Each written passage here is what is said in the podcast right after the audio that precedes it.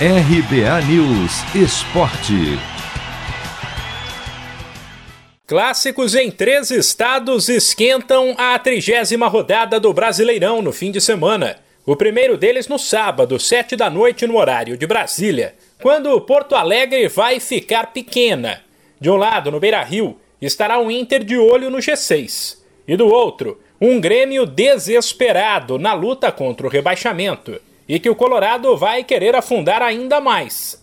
Os outros clássicos estão marcados para domingo às quatro da tarde, depois de o técnico Cuca dizer que provavelmente mais quatro ou cinco vitórias darão o título ao Atlético Mineiro.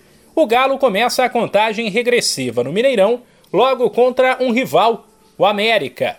E na Vila tem Santos e Palmeiras. Duelo entre um peixe que ainda não se livrou do rebaixamento, mas tenta ser otimista e olhar para cima, para um possível G9. E um Verdão que sabe que a chance de título é pequena, mas não desistiu e ainda precisa se manter bem para a final da Libertadores. De volta ao sábado, além do Grenal, haverá mais dois jogos interessantes. 5 da tarde, o Corinthians recebe o ótimo time do Fortaleza e às nove da noite tem Fluminense Esporte no Maracanã.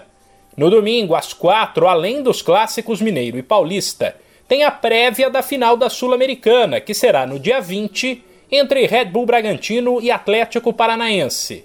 Às 6h15, o São Paulo visita o Bahia. E às 8h30, o Ceará recebe o Cuiabá. A rodada continua na segunda-feira, quando a Chapecoense, lanterna e quase rebaixada, encara o Flamengo em Chapecó. E o duelo que seria neste fim de semana entre Atlético Goianiense e Juventude foi adiado para o dia 23. De São Paulo, Humberto Ferretti.